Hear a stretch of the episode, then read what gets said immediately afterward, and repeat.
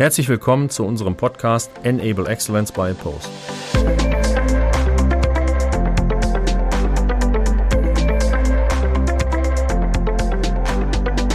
Mein Name ist Marco Albrecht, ich bin Gründer der Post GmbH. Unser Thema heute, die Relevanz der Verhaltenskompetenz bei der Zusammenstellung von Projektteams. Ich begrüße heute unseren Gast Dr. Jürgen Zerfeld, geschäftsführender Gesellschafter bei der Lüders Partner GmbH. Jürgen, wir kennen uns nun schon eine Weile. Bevor wir ins Thema einsteigen, würde ich dich bitten, ähm, dich kurz vorzustellen und dann geht es auch schon direkt los. Ja, meinen Namen hast du ja schon genannt und äh, äh, ich bin von Hause aus, habe ich drei Sachen studiert. Ich bin auf der einen Seite Chemiker, das wäre eine reine naturwissenschaftliche Angelegenheit. Ich bin Pharmakologe und Toxikologe. Das gibt mir so ein bisschen die Möglichkeit, mit Ärzten umzugehen und Universitätskliniken zu betreuen, was wir ja auch tun. Und äh, das Dritte ist, ich bin aber von Hause aus Psychologe und das spielt jetzt, glaube ich mal, bei dem, was wir hier in Kürze zu bereden haben, eine größere Rolle. Also äh, ein äh, Psychologe mit, der, mit dem Schwerpunkt Psychoanalyse. Das wäre so mal das, was ich hier äh, zu unserer Vorstellung sagen könnte. Mhm. Herzlichen Dank. Ähm, ja, genau. Also das spielt ähm, ja auch gerade bei den Themen, mit denen wir uns beschäftigen, eine große Rolle. Ähm, Jürgen, mit Blick auf Projektteams. Welche Rolle spielt ähm, die Sozialkompetenz bei den Projektmitarbeitern eines Teams im Verhältnis zur Fachkompetenz? Ja, da geht es schon genau los. Also äh, das ist ja das, womit wir uns auch wir jetzt als als Firma, aber auch wo ich mich speziell mit befasse. Also erstmal äh, mit der Aufklärung eines Irrtums. Ganz viele Menschen, gerade im industriellen Kontext, sind der Meinung, wenn ich an einen Tisch vier oder fünf gediegene Fachleute sitze, also die wirklich Spitzenleute sind auf ihrem Gebiet, dann muss das Ergebnis einer solchen Teamarbeit eigentlich auch ein Spitzenergebnis sein. Tatsächlich ist aber ganz häufig, und ich habe das schon ganz oft erlebt, das Gegenteil der Fall. Das heißt, die Fachkompetenz spielt im Grunde bei Teams, die komplexe Aufgaben bearbeiten sollen, eine wirklich untergeordnete Rolle. Das kann man nicht stark betonen. Das heißt nicht, ähm, ähm, dass das keine Fachleute sein sollen, obwohl wir da vielleicht gleich noch drauf eingehen werden. Je komplexer das Thema, umso mehr müssen in einem solchen Team auch Leute sein, wenige dann, die keine Fachleute auf diesem speziellen Gebiet sind. Warum würde ich denn gleich nochmal ausführen?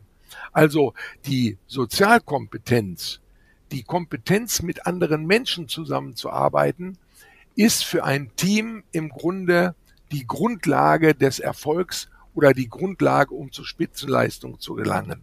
Nicht äh, die äh, tatsächliche Fachkompetenz der eigentlich der einzelnen Teammitglieder. Mhm. Okay. Ähm, wenn das so ist, ähm, was sind dann unter diesen Gesichtspunkten relevante Erfolgsfaktoren von Projektteams, insbesondere auch von Teams, die, ähm, ich sag mal, komplexe Aufgabenstellungen bearbeiten sollen? Ja, da müsste ich ein klein bisschen ausholen. Also gerade nicht einfache Aufgaben, also sogenannte komplexe Aufgaben. Äh, das wird ja heute immer wichtiger. Erstmal, weil die Welt sich sozusagen äh, immer komplexer gestaltet und, und komplexer auf, aufbaut. Das heißt, wir haben eine Komplexitätserhöhung weltweit so im Quartalsabschnitten. Also äh, in einem halben Jahr sieht die Welt schon vollkommen anders aus, als äh, sie eben noch ausgesehen hat. Mhm. Das heißt, wir kommen immer mehr in die Notwendigkeit, mit Teams komplexe Aufgaben, äh, sagen wir mal, zu lösen oder zu bearbeiten. So diese, diese Komplexität äh, unterscheidet sich ja von der Linearität dadurch, dass ich mehrere Ziele gleichzeitig verfolge oder zumindestens im Auge haben muss. Mhm. So, und daran äh, macht sich fest, wenn man die Frage stellt, welche, welche Eigenschaften müssen die Leute denn haben. So, das erste ist, nehmen wir mal eine, eine wirklich sehr komplexe Aufgabenstellung, die auch schon lange Zeit bearbeitet wurde, mehr oder weniger erfolgreich, die man aber lösen muss, um in einem bestimmten Bereich Spitzenleistung zu erbringen. dann muss ich in einem Team, und da muss man jetzt die Größe des Teams mal benennen, das ist eine Personenanzahl zwischen sechs und zehn. Also zehn ist wirklich die oberste Grenze. Äh, also zwischen sechs und zehn, so sieben, acht Leute ist eigentlich eine gute Größe. Ähm, da sollte mindestens einer, wenn nicht zwei Leute dabei sein, die eigentlich von dem Thema zunächst mal gar keine Ahnung haben.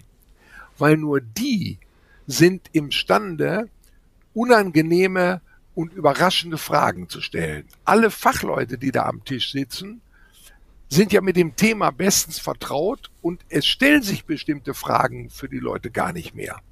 So, der zweite Punkt ist, wenn die Leute theoretisch alle die gleiche Ausbildung und die gleiche, sagen wir mal, Qualität hätten, kommt es im Team ganz häufig zu Auseinandersetzungen zwischen den Leuten, wer jetzt von ihnen sozusagen der Beste wäre.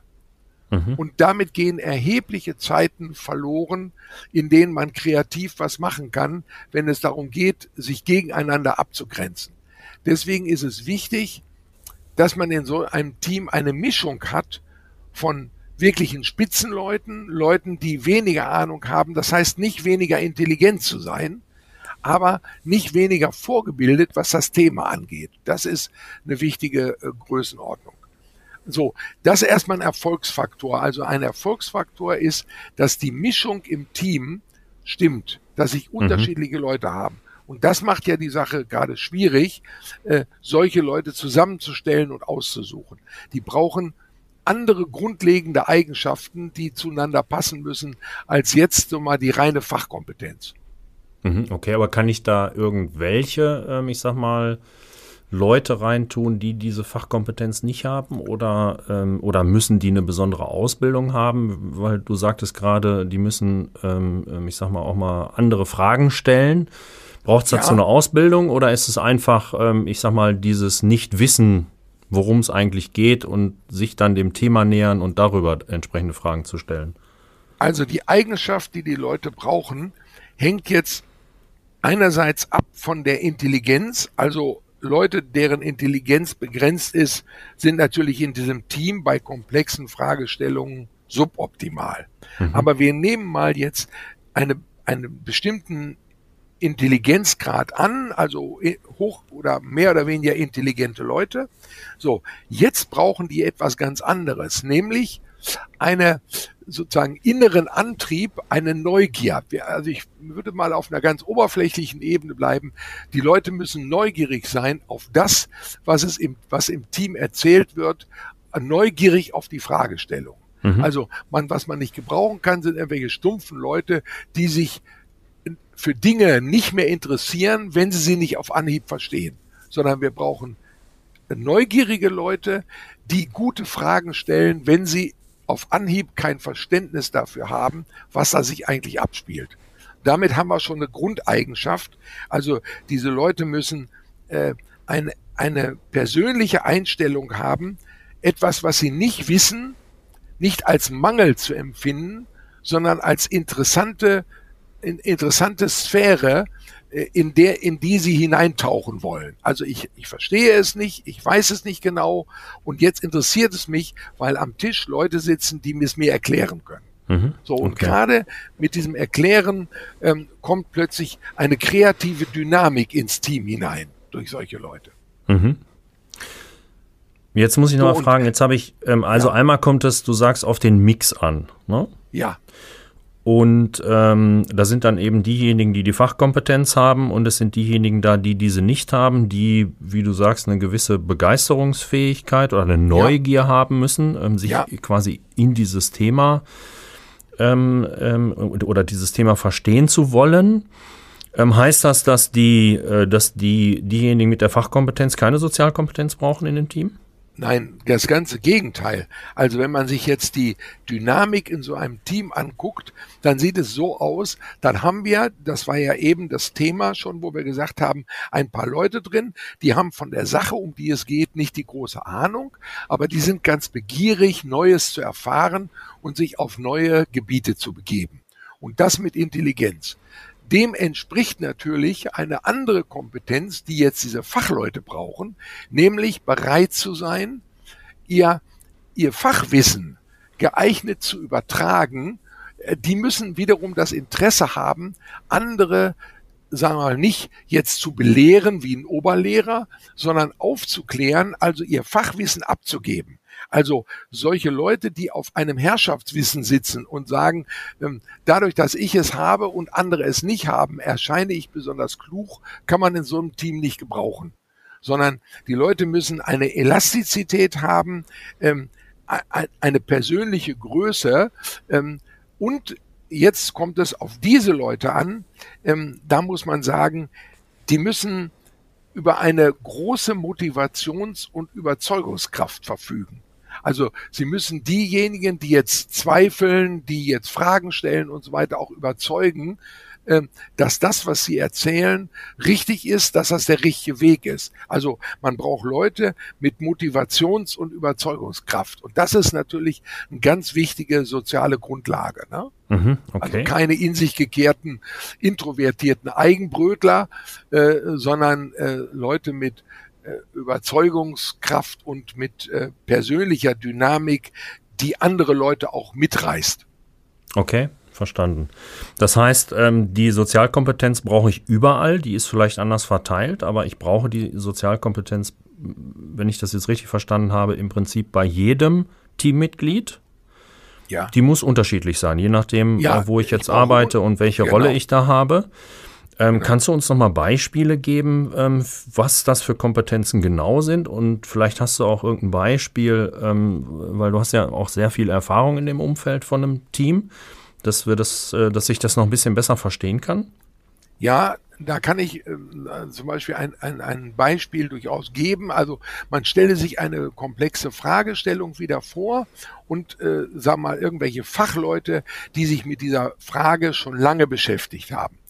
Dann, äh, dann können wir erstmal sagen, brauche ich eine gewisse ähm, emotionale Größe bei diesen Leuten, weil so ein Fragesteller, der jetzt in dem Team sitzt, das hat mir eben gesagt, so einen, den man braucht, der mit so einer Frage schwingt natürlich immer auch eine andere Frage mit, nämlich, warum habt ihr das Problem nicht eigentlich schon, wo ihr doch so Fachleute seid, nicht schon gelöst? Also eine, ein Problem nicht gelöst zu haben, wird von ganz vielen Leuten, und jetzt äh, ist es gerade unangenehm, je mehr sie Fachleute sind, wird als ein im Grunde tendenzieller persönlicher Mangel empfunden. So, und das darf bei den Leuten nicht sein. Also wenn Sie, wenn Sie äh, eine, eine nicht gelöste Fragestellung äh, im Grunde als ein Makel empfinden, über den man nur ungern redet, dann wird es im Team ganz eng, dann kommt man überhaupt nicht mehr schnell weiter, ist man weit entfernt von der Exzellenz. Und das hat man bei Leuten, die als gediegene Fachleute durchgehen, ganz, ganz häufig, äh, dass sie sich eigentlich mit den ungelösten Problemen, zu denen sie auch keine Lösung hatten, nur ungerne befassen. Also ich brauche bei diesen Leuten äh, das Gefühl, da hat mir einer eine Frage gestellt, ich kann die nicht beantworten, aber eigentlich ist die Frage interessant. Das ist also eine Wertschätzung gegenüber den Partnern. Mhm. Und dass ich nicht die Fragen, die andere stellen, als persönlichen Mangel empfinden, äh, empfinde. So, und, ähm, und äh, gleichzeitig gibt es ja so, ich bin ja in einem Team, was eine Lösekompetenz entwickeln soll. Und da habe ich immer äh, auch das Problem von einer Balance zwischen Kontinuität und Wandel. Also eigentlich will ich auf zu neuen Ufern. Andererseits halte ich mich aber auch gerne fest an dem, was ich schon weiß. Mhm. So und diesen, äh, diesen, die, das, was ich weiß, das brauche ich natürlich für das Team auch. Aber diesen, diesen, äh, ähm, diesen Ball diese Balance, diesen Balanceakt hinzukriegen, das hat was zu tun mit einer gewissen persönlichen Souveränität. Mhm. Wenn ich also in einem Team, äh, sagen wir mal, mehrere engstirnige Fachleute habe, dann wird es mit der Problemlösekompetenz des Teams schwierig. So, und diese persönliche Souveränität, das ist etwas, was man durchaus messen kann. Ne? Mhm. Jetzt haben wir aber häufig diese, ähm, wie du sagst, Engstirnigkeit der, der Fachleute. Äh, was machen wir denn da mit unserem Team? Ja, also es, es wäre natürlich günstig, wenn ich so ein Team zusammenstelle, wenn ich die einzelnen Menschen, die für das Team bereitstehen könnten, vorher ein bisschen skalieren könnte. Also ich könnte mal gucken, was für Typen sind das. Ne? So, und dann kommt schon der nächste Punkt. So ein Team äh, kann nicht aus völlig gleichen Leuten bestehen, sondern ich brauche einen Teamleiter, der jetzt, sagen wir, das Ganze zusammenhält und, und vielleicht auch ein bisschen Dampf macht, also die Dinge nach vorne schiebt und so. Ähm, das heißt also, ähm, es wäre günstig, und das macht ja dieses Oppose im Grunde, vorher die Leute ein bisschen zu, zu skalieren äh, auf bestimmten Grundeigenschaften. Da kann ich ja gleich noch ein Wort zu sagen, ähm, äh, ob die zueinander passen könnten bei der Komplexität des Themas oder ob die, sagen wir mal, sich leichter eher verhaken oder in, in Streit äh, geraten mhm. ja, über die Fragestellung. Okay. Ähm, Habe ich das richtig verstanden, dass, ähm, ähm, so wie du das jetzt beschrieben hast, die Zusammenstellung ähm, eines Teams ähm, mit der erforderlichen Fachkompetenz, die ich in dem Team brauche, aber dann auch der sozialen Kompetenz, insbesondere derjenigen, die diese Fachkompetenz auch nicht haben, ähm, dann ist die Zusammenstellung von solchen Teams ja nicht ganz einfach, richtig? Das ist, ja, man kann sagen, ist richtig schwierig, ja. Mhm, okay. Jetzt haben wir, du hast es gerade schon angesprochen, ähm, uns ja bei Oppose gemeinsam Gedanken darüber gemacht, wie kann ich diesen Prozess der Zusammenstellung eines Teams, was dann ähm, am Ende des Tages dann auch als, ähm, so wie wir das nennen, High-Performance-Teams arbeitet und einsetzbar ist, ähm, wie kann ich das automatisieren? Und dafür haben wir einen Algorithmus entwickelt ähm, gemeinsam, ähm, um genau solche Teams ähm, High-Performance-Teams oder Teams, die eben auch gut funktionieren, wenn sie zusammenarbeiten, ähm, dass wir die äh, automatisiert zusammenstellen können. Nach welchen Grundannahmen werden die sozialen Kompetenzen bei der automatischen Teamzusammenstellung in Oppose ähm, gegeneinander gewichtet und welche sind das, welche Grundannahmen? Ja, also ich will da auch wieder von einer Situation ausgehen, die wir jetzt als Lyas Partner gerade im Augenblick bearbeiten. Wir haben ja bei, bei, bei Leuten, die von außen kommen und die ich für ein Team zusammenstellen würde, was jetzt von einem sozialen System für eine Zeit eingekauft wird haben wir einen großen Vorteil, weil wir könnten uns die Leute vorher aussuchen. Ich will gerade noch mal sagen, wir haben gerade ein großes Programm, da soll eine, eine, eine große Truppe an einer Universitätsklinik zusammengestellt werden. Ähm, das sind aber Leute, die gibt's alle schon. Also da habe ich nicht fremde Leute, die von außen kommen, sondern die sind schon alle da. Aber es müssen in dieser Maintenance-Gruppe, also eine, eine, eine Arbeitsgruppe, die das Image der Klinik hochziehen soll, ne? von, von der Gartengestaltung bis zur Energieversorgung. Ähm, äh, das muss mit Leuten beschickt werden, die es schon gibt. So, jetzt gibt's aber mehr Leute, als ich jetzt sag mal für ein Problemlöseteam brauche. Und dann muss man in dem System sauber gucken und das beantwortet diese Frage dann genau. Was habe ich da für Leute? Das machen wir gerade. Da müssen wir jeden Einzelnen angucken, ob der eigentlich teamfähig ist, also teamgeeignet ist. Also der muss eine bestimmte ähm, äh, Kompetenz haben, äh, zum Beispiel eine Kooperationsfähigkeit. Nicht? Also, wenn das so ein Einzelgänger ist, so ein einsamer Wolf, der kann so gut sein, wie er, woll, wie er will, der nützt uns in dem Team nichts, ne? sondern der muss kooperationsfähig sein. So, ich muss Leute drin haben, die von der Sache eine Ahnung haben, ohne darauf zu bestehen, dass das ihr Herrschaftswissen sei, an, an, das, an das sie niemanden heranlassen und so weiter. Das heißt, in einem bestehenden System so etwas zusammenzustellen, ist weitaus schwieriger, als, sagen wir mal, ein Team von, mit Leuten, mit fremden Leuten zusammenzustellen, die ähm, äh, dann, sagen wir mal, für eine gewisse Zeit in einem System arbeiten würden. So, dafür muss man aber die Leute ziemlich genau kennen. Und jetzt kann man sagen, es gibt ja hier ein, es gibt ja hier Verfahren, die grundsätzlichen Eigenschaften von Menschen, also wie zum Beispiel ähm, die Innovationsfreude mhm. oder die ähm, die Möglichkeit, anderen Leuten emotionale Unterstützung zu geben. Oder auch ähm, dass die Leute eine gewisse Konfliktlösekompetenz haben. Denn solche Teams stoßen ja mitunter in einem Sozialsystem auch an irgendwelche Grenzen, an, an Schnittstellen, an, äh, an Abteilungsgrenzen, ähm, wo die Leute gar nicht äh, äh erfreut sind, äh, mit dem Team zusammenzuarbeiten. Dann muss man diese aufziehenden Konflikte möglichst frühzeitig bearbeiten und, und entschärfen. Ja? So, dann jede Verhandlung mit mit angrenzenden Abteilungen geht eigentlich immer über ein sogenanntes Beziehungsmanagement. Das ist jetzt keine Frage von Fachkompetenz, sondern Beziehungsmanagement heißt eigentlich Emotionsmanagement.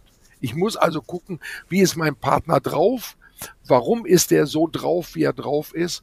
Und was kann ich damit anfangen? Oder wie kann ich den auch unterstützen?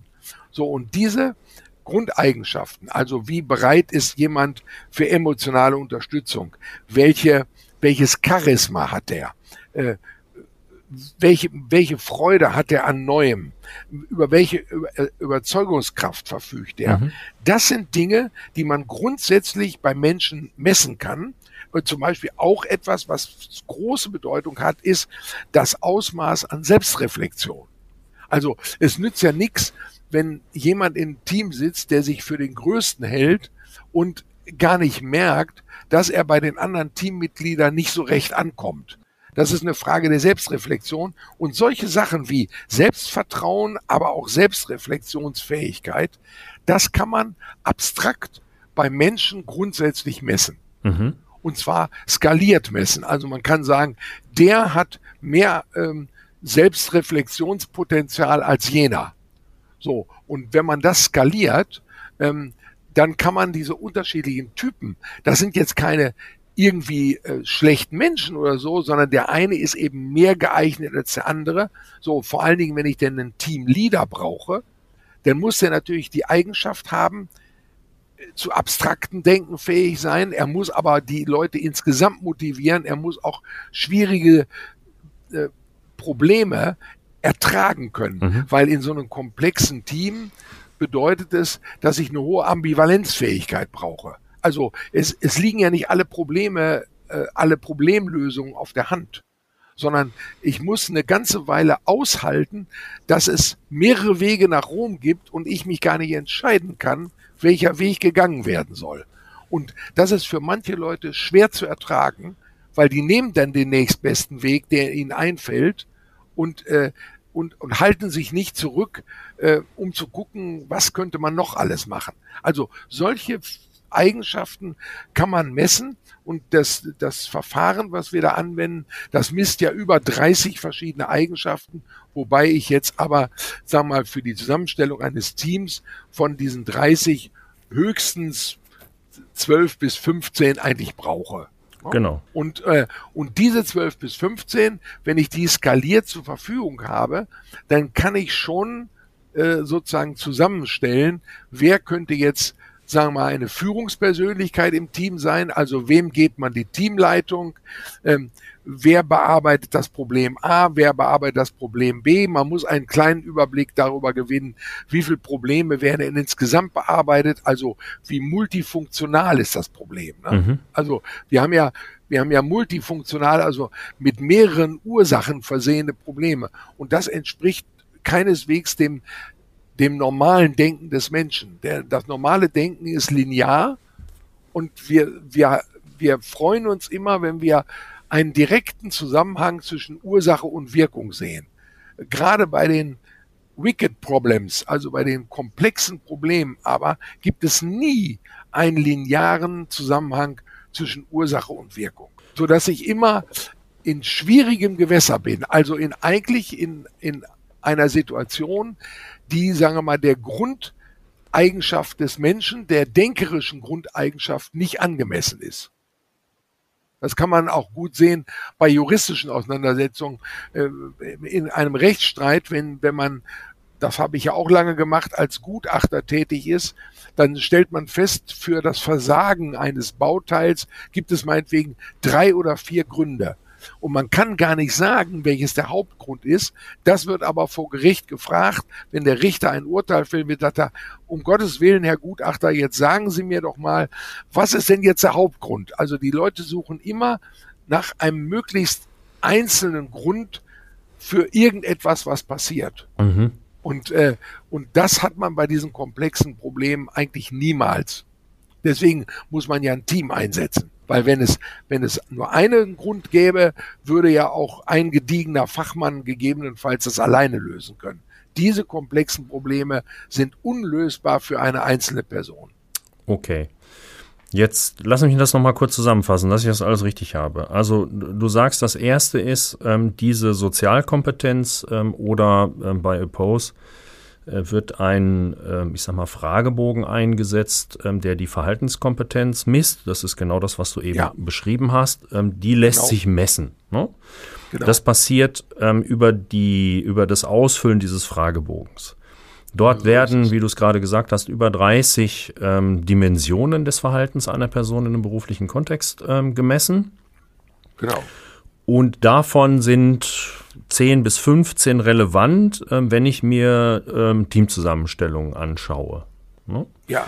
Genau. Weiterhin habe ich verstanden, dass ähm, jetzt in dem Team selber es nochmal relevant ist, auf welcher Position in einem Team, also bin ich jetzt ein Projektleiter, ähm, bin ich ein Projektmitarbeiter, ähm, der eben auf einer, ich sag mal, unteren Ebene in dem Projekt ähm, mitspielt und weniger jetzt eine Leitungs- oder Führungsposition ein, einnimmt. Das heißt, diese unterschiedlichen Positionen, die muss ich auch berücksichtigen, weil das ja dann jetzt ja. auch wieder eine Relevanz hat, ähm, wie das Team dann hinterher am besten zusammenzustellen ist. Und das heißt, das muss dann gegeneinander gewichtet werden, richtig? Ja, um, unbedingt. Äh, äh, ich will vielleicht nochmal, Marco, nochmal, damit das auch deutlich wird, erklären, wenn wir 30 Dimensionen messen, wir brauchen aber nur, sagen wir mal, 15 dann ist ja die berechtigte Frage, würde ja von Leuten sein, ja, was sind denn die anderen Dimensionen? Und dafür will ich ein Beispiel äh, geben. Also zum Beispiel, der Test misst auch, sagen wir mal, die Empathiefähigkeit. Also, ähm, wie, wie ich die Gefühle anderer Leute mitkriege, also wie ich die selber fühle und was ich damit mache. Mhm. Also ho hoch empathisch. Ähm, und da will ich gerade wieder etwas aus den Ärzten nehmen oder ich kann aber auch das Team selbst nehmen. Ähm, wenn ich jetzt, sag mal, in einem Coaching oder ich würde jetzt, sagen wir mal, äh, ein, eine wirklich kranke Person betreuen wollen, dann wäre es schon gut, ich wäre hochgradig empathisch, ich würde mitkriegen, wie fühlt die sich eigentlich zum Zeitpunkt, um eine gute Betreuung zu machen. So, in einem Team, was aber, sag mal, ein Problem lösen will, wäre eine zu hohe Empathiefähigkeit gar nicht günstig, weil dann leide ich mit der ganzen Welt und mit den ganzen Teammitgliedern mit und, äh, und be bekomme sozusagen aus dem Blick, also aus aus den Augen heraus ähm, ähm, nicht mehr das Ziel, worum es eigentlich geht. Das heißt, ich brauche eine gewisse, sag mal, persönliche Dynamik und Härte, um immer mein Ziel nicht aus den Augen zu verlieren. Und da sieht man, dass die Empathiefähigkeit ähm, jetzt nicht unbedingt die sagen wir mal, Grundlage sein sollte, um, sagen wir mal, ein Problemlöseteam zusammenzustellen. Es ist gut, wenn man es weiß, aber es ist kein ausschlaggebender Punkt. Dagegen ist äh, die, der, die, ähm, die, die Kreativität oder die Freude an der Innovation, das ist ein zentraler Punkt, ähm, der eine Grundlage dafür darstellt, Leute zusammenzustellen.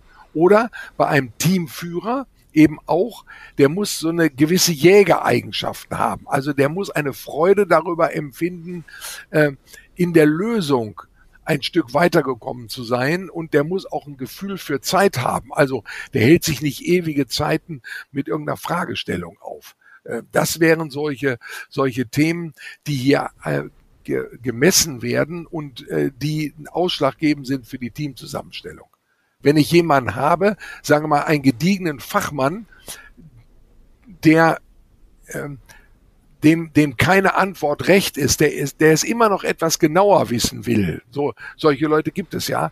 Sehr genau, die sind hoch wertvoll, aber die kann man, denen kann man keine Teamführung übergeben, weil, äh, weil die haben keine Idee, dass 80 Prozent der Lösung schon ausreichend ist, ne? sondern die sind eben 120 prozentig. Und damit würde das Team später nicht fertig und außerdem würden sie auch ganz vielen Leuten im Team vielleicht äh, auf den Senkel gehen oder dass sie frustriert würden.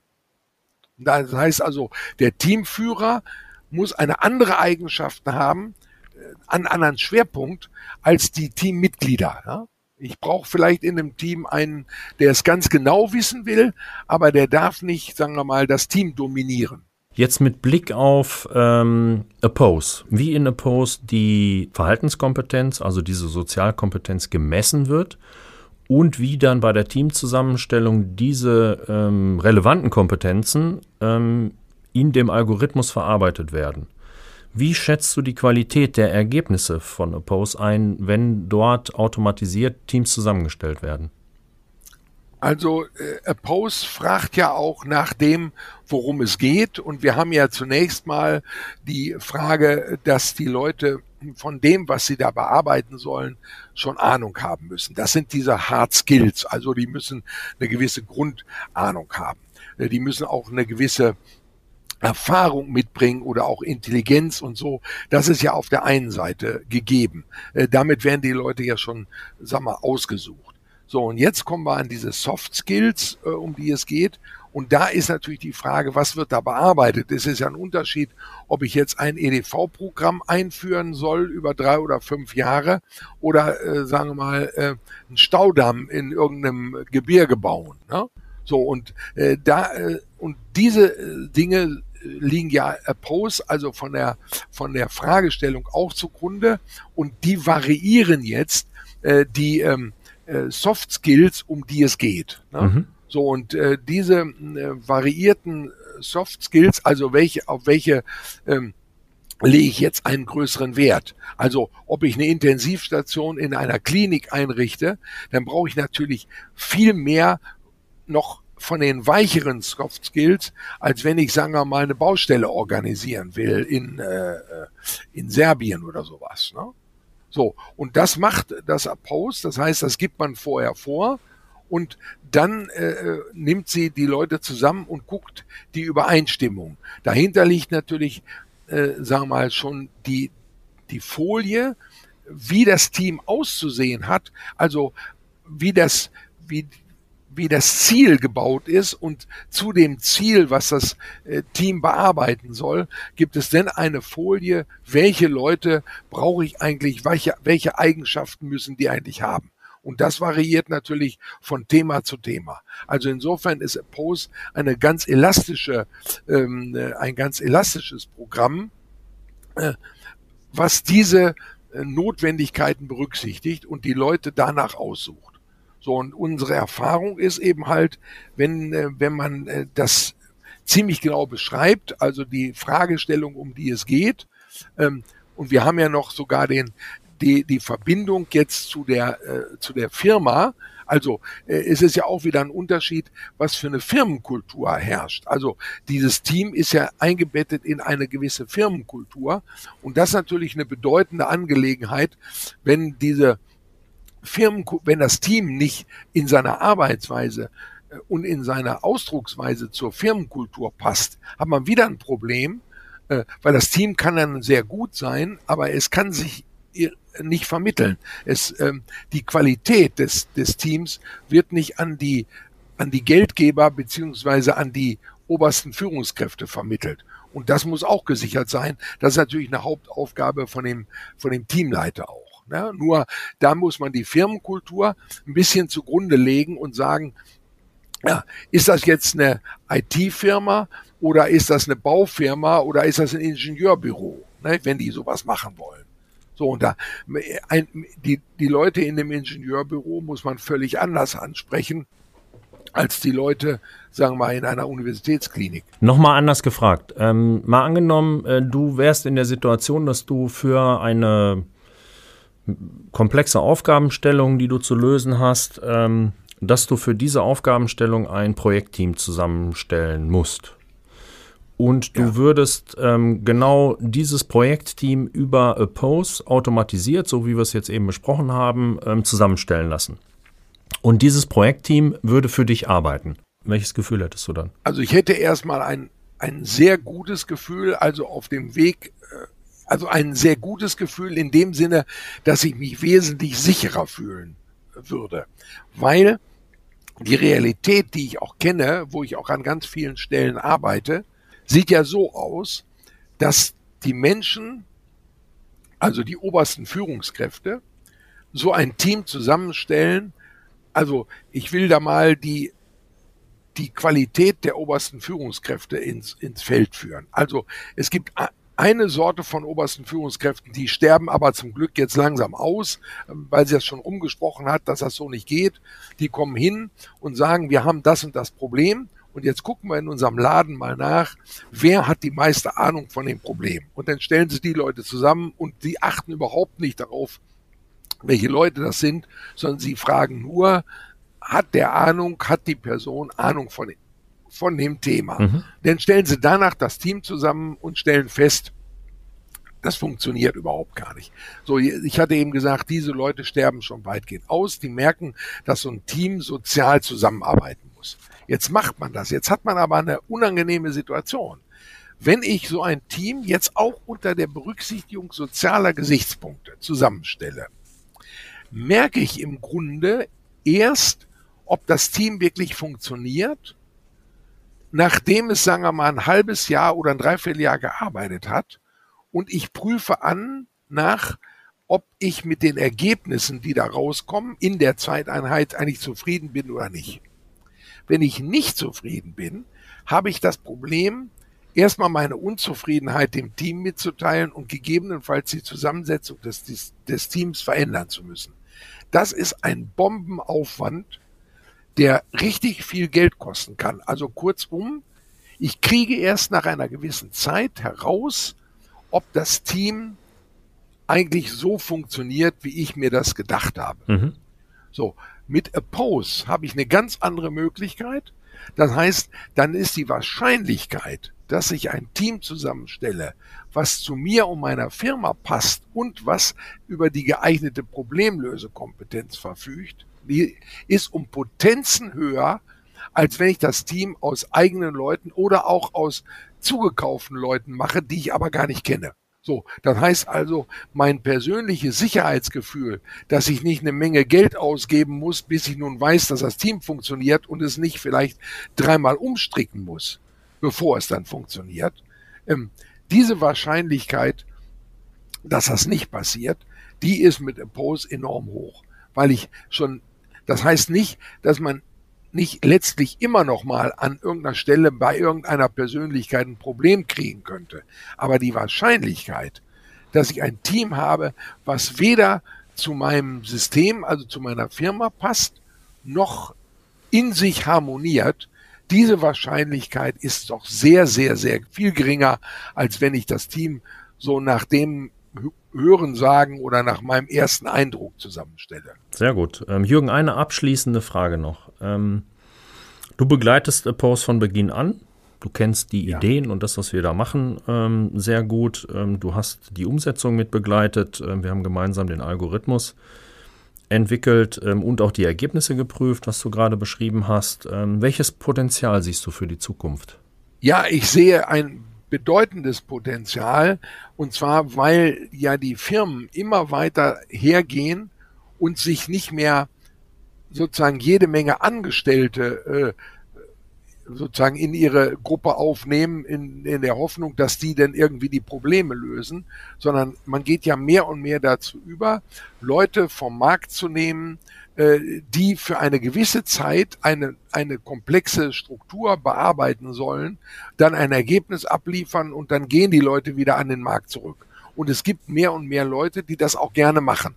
So, ähm, ein, ein, ein, ein dickes äh, oder ein Problem sehe ich noch, dass die Messung der Leute von den Leuten, also die Messung der Persönlichkeiten von den, von den Leuten selbst als Vorteil empfunden wird, das tun ganz viele, also weil man muss den Leuten klar machen, dass es kein Nachteil ist, ähm, dass man seine Chancen am Markt wirklich verbessert, wenn man weiß, wie man ist. Mhm weil da gibt's unterschiedliche äh, Themen. Man kann nicht für alle Themen eingesetzt werden, das weiß man einfach. Äh, aber man, wenn man irgendwo eingesetzt wird, hat man eine große Wahrscheinlichkeit, dass man in einem erfolgreichen Team mitarbeitet. Und das war ja die Frage, die in unserem Gespräch am Anfang gekommen ist, äh, auf der Suche nach Exzellenz. Es ist natürlich für mich als Teammitarbeiter äußerst interessant und wirklich erstrebenswert, äh, in einem exzellenten Team mitzuarbeiten. Denn diese Exzellenz, die strahlt natürlich auf meine Erfahrung und auf mein eigenes Sein ab. Mhm. Das heißt, ist das Team exzellent, bin ich es auch.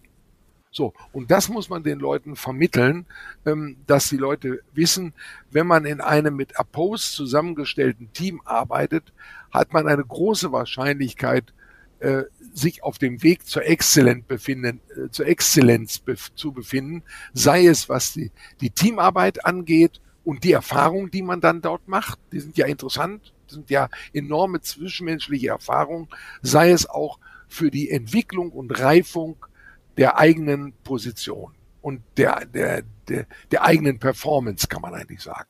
Also in einem Post-Team mitzuarbeiten, ist praktisch, sagen wir, ein, ein, ein, ein Nachbrenner, könnte man sagen, oder ein, eine Zündkapsel zur Steigerung der persönlichen Performance. Das eine, was du ansprichst, ist jetzt dabei ähm, die Zusammenarbeit dann tatsächlich in dem Team, aber du sagst auch, die Kenntnis über die, ähm, wenn wir den Begriff nochmal benutzen, sozialen Kompetenzen, die ich selber habe, nutzen, ähm, ähm ich sag mal, in meinem beruflichen Fortkommen, und auch dann ähm, natürlich im Einsatz äh, in der Arbeit in einem Team. Das ist das Potenzial, was im Prinzip in der Plattform noch steckt oder überhaupt in den Organisationen ähm, und den Mitarbeitenden mehr auf die sozialen Kompetenzen noch zu gucken. Ist das richtig? Ja, da kann man wieder, da kann man wieder ein gutes Beispiel nehmen. Ich arbeite jetzt in einem Post-Team mit, sagen wir mal.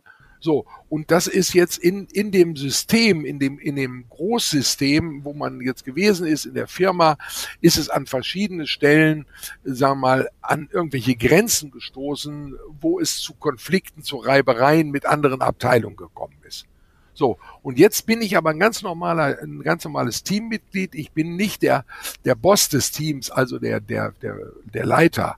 So, aber der, dem Leiter ist es gelungen, immer diese schwierigen, äh, komplexen, konfliktträchtigen Problemsituationen elegant zu umschiffen. Mit Diplomatie, mit Gradlinigkeit, alles, was so dazugehört, um eine Konfliktlösekompetenz zu haben. So, wenn ich das erlebt habe und ich würde gefragt, das kann man ja heute machen, man fragt, wie, wie hoch ist denn Ihre Konfliktlösekompetenz, wenn ich jetzt zu irgendeinem Mitarbeiter hingehe? Dann guckt er einen normalerweise an und sagt, hä? Konfliktlösekonferenz, wie äh, äh, Konfliktlösekompetenz, wie soll das denn gehen? So, das heißt, er hat gar keine richtige Erfahrung und gar kein Wissen darüber, über die Struktur, die man hat äh, um sagen wir mal, Konflikte zu lösen. Das erfährt aber so ein Mitarbeiter in einem Post-Team. Und wenn er das, wenn das Team dann zwei Jahre gearbeitet hat oder ein Jahr lang gearbeitet hat, dann ist er einfach, was diese Eigenschaften angeht, gewachsen, reifer geworden und kann etwas über sich sagen und über seine Erfahrungen, was er bis dato nicht sagen konnte. Und hat vielleicht am Ende auch äh, mehr Freude an der Arbeit, oder? Ja, ja, naja, natürlich, wenn ich, wenn ich weiß, warum ich was tue und wie ich es am besten tue und das ist auch noch erfolgreich, damit sind wir wieder bei dem Weg nach Exzellenz, äh, denn es ist natürlich, äh, also jetzt wie Zikshen Michali sagen würde, dann bin ich eher im Flow, als dass ich mich jeden Tag äh, quälen muss, äh, zu meiner Arbeit zu gehen und eigentlich nicht von der Sache, die ich da bearbeite, überzeugt bin, mhm. was wir doch ganz häufig äh, äh, sagen wir mal, in Firmen doch finden. Lieber Jürgen, herzlichen Dank. Es war mir eine Freude, ähm, mit dir über dieses sehr spannende Thema zu sprechen, was auch aus meiner Sicht äh, noch lange nicht am Ende ist. Wir stehen da gerade am Anfang. Das sind ja auch die Erfahrungen, die wir machen. Ähm, herzlichen Dank für deine Ausführungen ähm, und Gerne, für das sehr, gerne. sehr interessante Gespräch. Danke. Gerne. Dankeschön. Liebes Publikum, auch euch danke fürs Zuhören. Folgt uns äh, auf unseren Social Media Kanälen und wenn ihr Lust habt, viel Spaß beim Hören weiterer Podcast-Folgen. Enable Excellence by a Post.